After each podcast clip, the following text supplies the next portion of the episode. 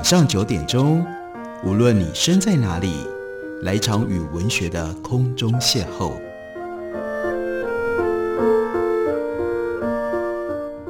杨照谈书，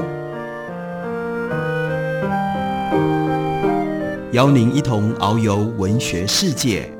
认识古今中外的经典之作。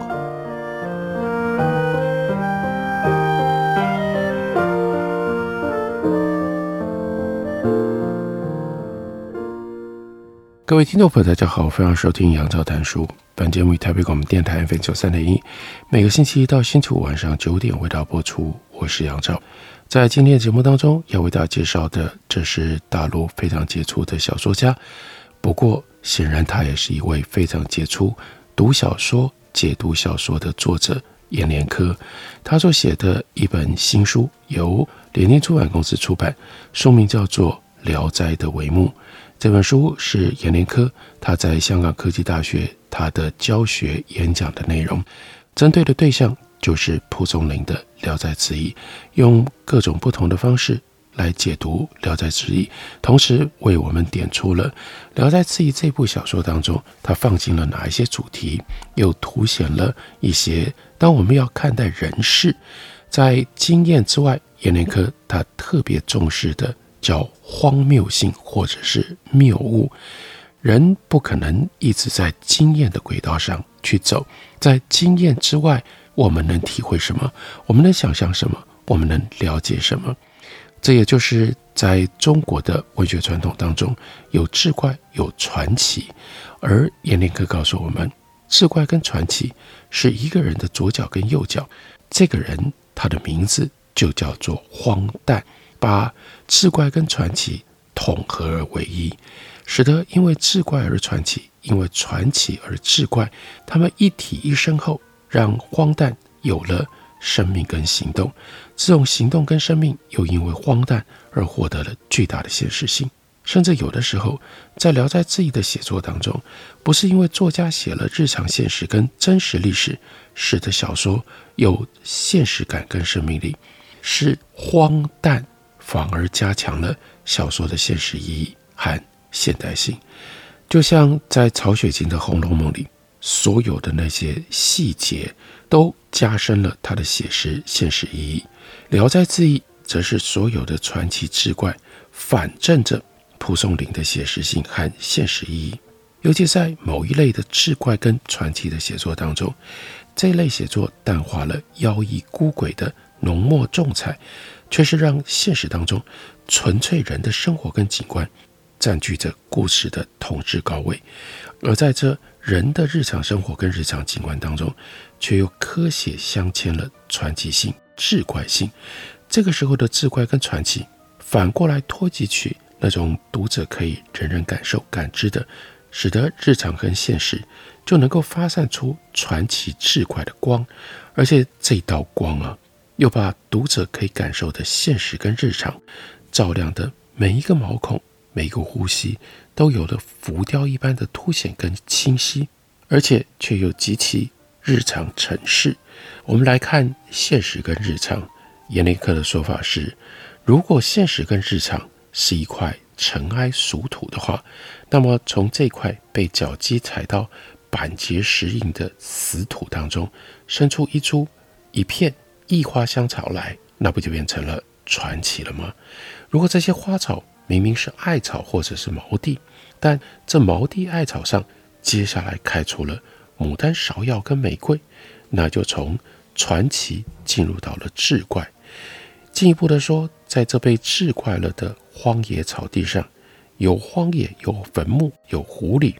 坟墓里的尸骨跟草之间的狐狸，又通通变成了人。包括其他种类的非人，他们又都进入到人间俗世里，跟人生活在一起，和人发生各种恩怨跟情爱。这就是《聊斋志异》最为华丽光彩的耀眼之处了。我们现在把这个华丽光彩回圈倒过来，从狐啦、鬼啦、非人啦，倒行一步到志怪，再从志怪退一步变成了传奇，就了解。什么叫做被传奇遮蔽的历史家庭跟女性？传奇跟日常其实就是邻居，志怪跟传奇是邻居，跟现实有比较远的距离。不过，传奇、志怪跟日常彼此又被某一种内在统一的荒诞串联纠缠在一起，像牛肉、羊肉、猪肉共同炒出了一盘浓香大菜一样，菜是混味混体在一起，而本根里各自有不同的根源跟位源。从这个角度理解说开去，例如像《聊斋志异》里面的快刀这一篇呢，就是把传奇、志怪跟日常联系在一起，作为妙然的精品小说了。开头明末极属多盗，为什么明朝末年那个时候济南府辖下的十五个县和其他地区盗贼横生呢？为什么那个时候有那么多的叛乱起义和闹事呢？这其中，民不聊生是重要的原因跟根本。而民不聊生的现状，《快刀》这篇小说里没有写。但是，一个士兵啊，杀头过多，他的杀人的手艺练习到斩首无二割，每一次砍头都能够让刀从骨头的缝里准准确确地闪过去。哇，这是何等的刀工啊！另外呢，这种刀工练成的方式。多么令人惊讶！要杀多少人才可以练出这样的刽子手绝艺来呢？而人头被砍了之后，头颅滚出去很远，因为刀太快了，所以呢，砍下来头对杀他的人说：“哇，好快的刀啊！”当然，这就不只是传奇，进入到了怪诞了。我们把《快刀》这篇小说归为传奇，还是归入怪诞？这不是。值得讨论的事，值得讨论的是，它就道出了传奇怪诞，在许多时候，其实它是一体两面，不可分割。同时，又因为这种一体两面，加深了我们对于现实，指的是蒲松龄那个时代现实的思考跟理解，让我们可以清晰地去感受、去追究，在《聊斋志异》当中被传奇、浪漫、志怪这些概念跟主义给遮蔽掉了的。现实跟写作，我们来看一下，从传奇的角度看，始终贴绕在现实跟历史里的人物去刻写，有几篇代表作，一篇是江澄，自始至终围绕着高凡跟江澄这两个人从小认识，相爱成婚，婚后江澄竟然变成了恶妇悍女，而使得高家两户鸡犬不宁，日子惊恐。恶妇悍女是蒲松龄一大批女性塑造当中最独特的这一个，乃至是常有偏见的这一个，对丈夫恨天咒地，动辄打骂，对公婆出言相入，漏语相向。江城这个形象，集中之极，其中之奇。故事没有大起大落，笔墨文字始终都在家长里短间，柴米油盐。房里的争吵、婆媳关系、娘家恩怨，一篇江城可以说就是那个时候一个家庭日子细碎乌烟图，真的是乌烟瘴气啊！然而在家庭这样的一个生活当中，江城这个形象超越了日常，而进入到了传奇，因为就描述了恶妇最极端的状况，她从絮絮叨叨到发火。到把忍让的丈夫推下床，关在门外过夜，再到使得丈夫的脸上、身上经常挂着抓痕伤迹，最后发展到甘愿冒充妓女在床上半夜等丈夫，从而把柄在握，耳光连连，甚至最后因为自家的姐姐、姐夫议论自己为人的长短而大打出手，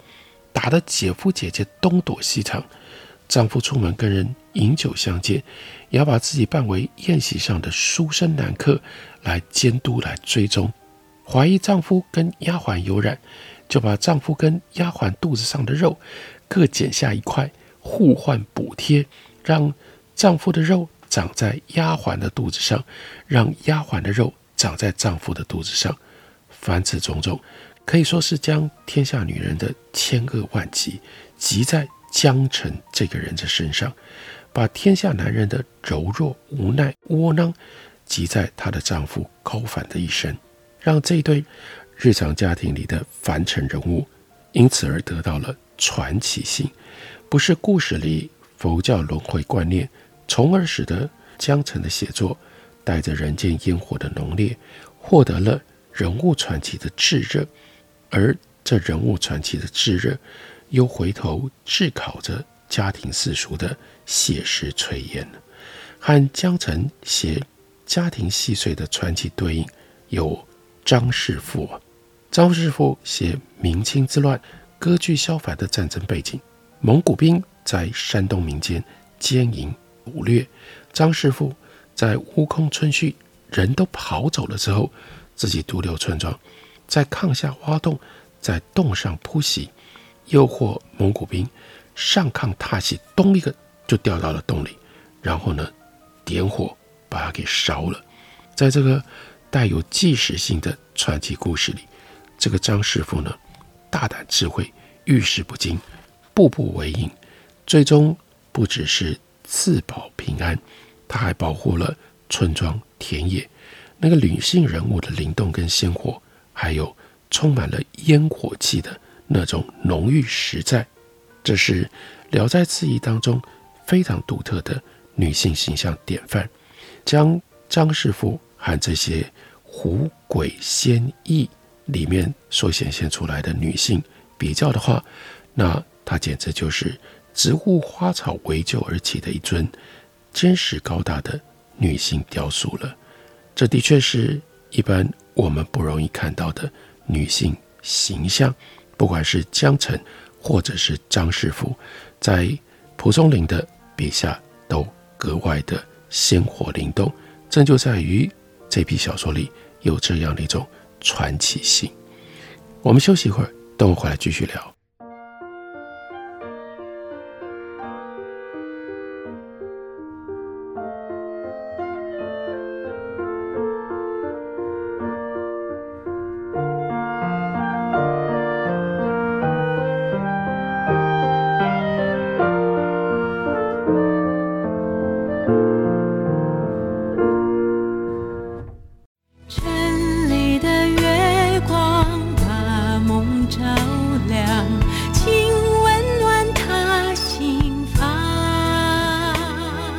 大家好，我是于台烟，听见台北的声音，就在台北广播电台 FM 九三点一 AM 一一三四。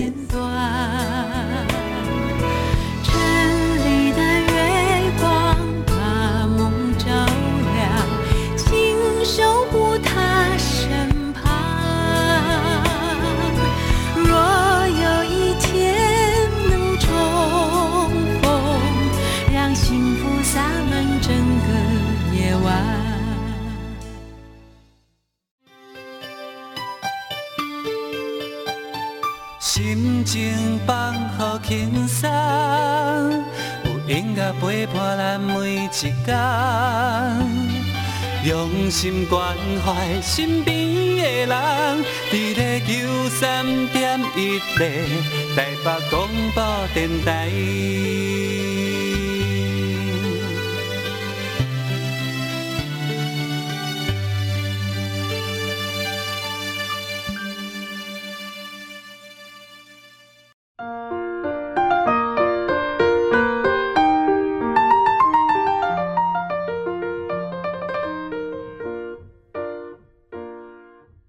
感谢你继续收听杨照谈书，本节目台北广播电台 FM 九三点一，每个星期一到星期五晚上九点为大家播出到九点半。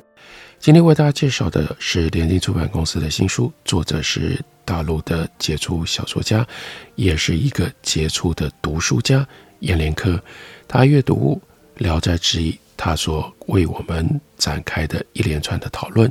即将成为这本书叫做。《聊斋》的帷幕，我们来看一下阎连科帮我们介绍《聊斋志异》当中的一篇小说《王司马》。这个人呢，传奇是雕塑当中的雕塑，神笔当中的神笔。一个短篇有三个故事，像诸葛孔明的前世在世跟浓缩，从明万历二十年（一八九八年）一直到天启崇祯年间，司马王向前他在边境住了二十年。先打造了一把重三百斤的大刀，让士兵四个人抬到边境，故意让北方人，也就是后来的清军，来移动抬挪。哇，他们都抬不动，移不动。王司马又刻了跟大刀一模一样的木刀，故意在边境上挥舞如风。这些北方部落觉得他太厉害了，吓得要死。接着呢，在防区边界就移栽了芦苇，以此作为边界之墙。话说，这是我的长城，而北方的兵马一到，就将芦苇边界拔去烧火。如此三番，司马就在新栽的芦苇下面就埋下了炮石火药。北方呢，因为他们已经太容易拔掉了这些芦苇，这次就上当了，火药炮石炸响，北兵死伤无数。看到了边境芦苇，接下来啊，北方的兵马再也不敢前行冒犯了。到最后，这是王司马八十三岁啊，皇上又命令他到边境去退兵打仗，人老体弱，王司马怎么办呢？没关系，他也有办法。每到一处防地，他就卧在军帐当中。北方兵听说王司马来了，不相信，假装来讲和验证消息真伪。北方兵打开军帐的帘子，看到王司马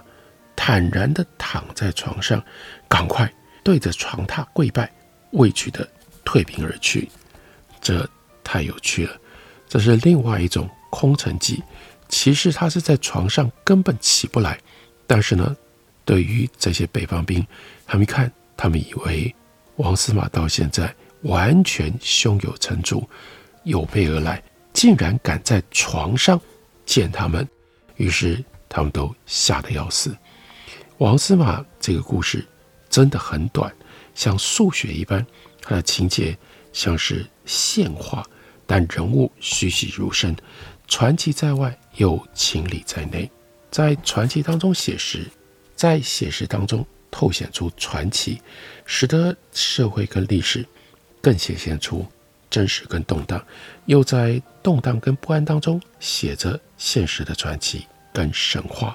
这是阎连科对于《聊斋志异》蒲松龄的写作技法特殊的肯定跟推崇。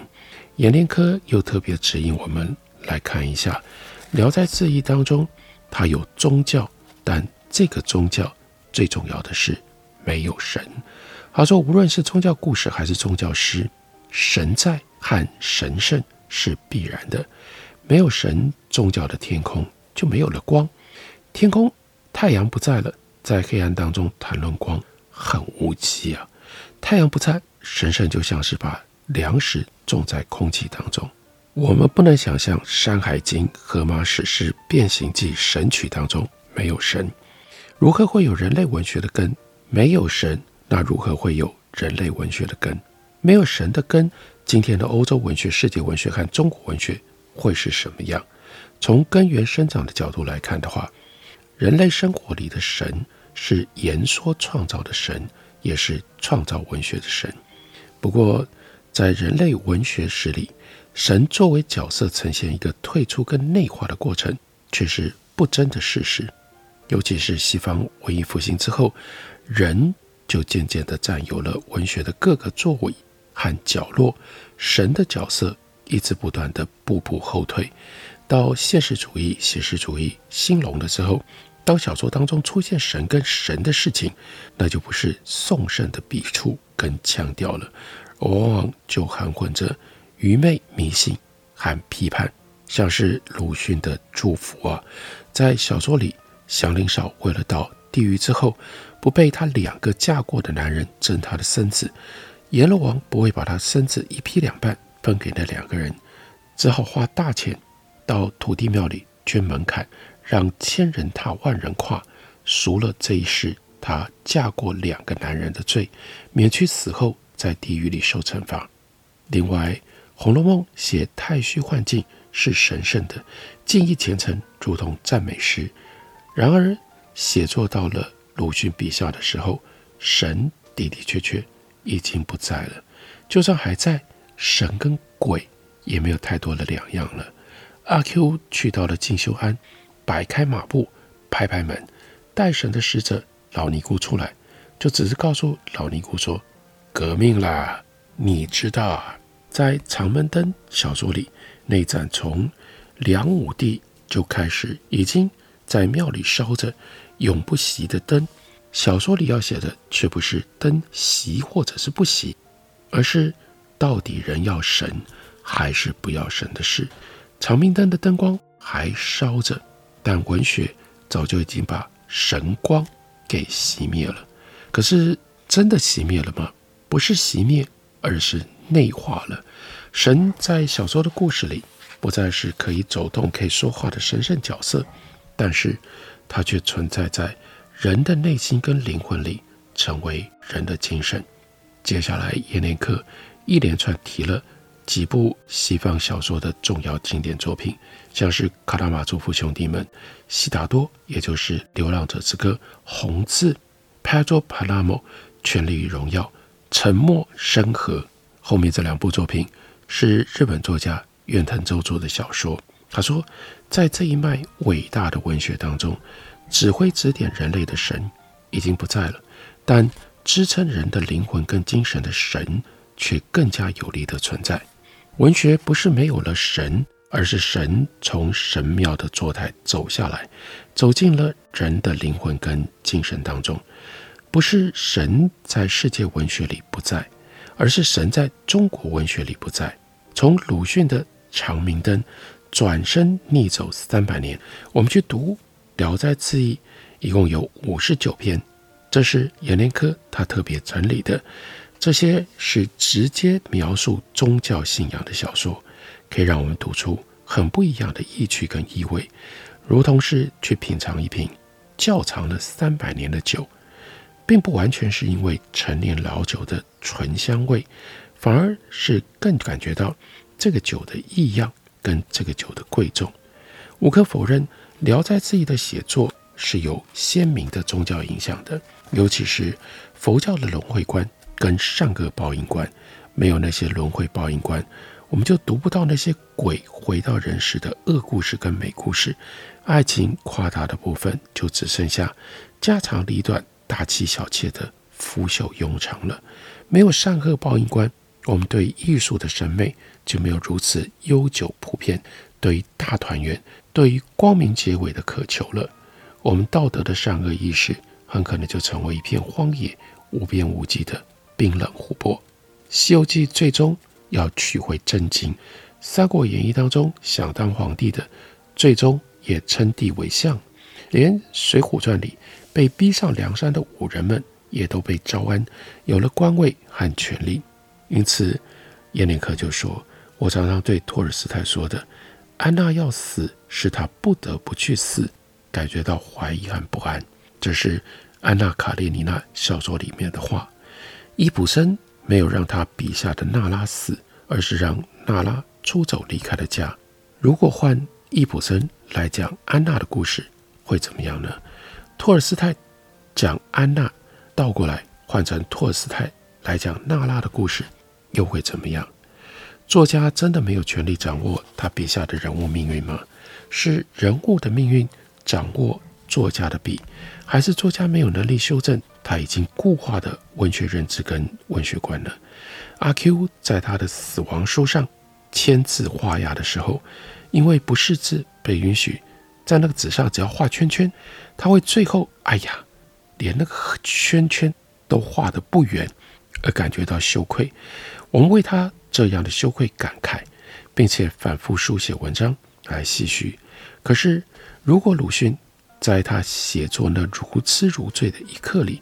脑袋里出现的不是阿 Q 要把圆圈画圆的时候手一抖，那个圆圈变成了瓜子形，而是在圆圈合缝的那一瞬间，阿 Q 手一抖，两抖，三抖，结果呢，那个圆不只成了瓜子形，那个瓜子形的圈子里有了鼻子，有了眼，变成了一个人的像。